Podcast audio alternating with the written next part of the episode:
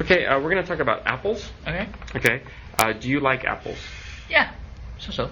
Okay. Um, how often do you eat apples? Once a week, let's say. Once a week? How much is an apple in Japan? And Jap- it depends on the season. Uh huh. If it's like summer season, it's going to be very expensive. Uh huh. Uh, but you mean are you talking about now or? Yeah, like right now, how much does an apple I would cost? say maybe about 115, fif- 150 yen for an apple. Really? Yeah, that's that's kind of expensive. Yeah. Um, where do apples come from? Aomori Prefecture, Aomori. Mhm. Really? which is northern part of Japan. Okay. Oh, all right. And what colors are apples?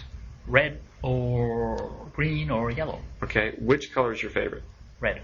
Red. Mhm. Yeah. Yeah. Actually, I like the green apples. Really? Why? Yeah. I don't know. I just I- in, in America we have sour green apples. Uh, does it taste different from the red ap- apples? Yeah, like the red apples are sweet, and the Mhm. green apples, in America, they're very sour. Oh, Yeah, so they're very nice.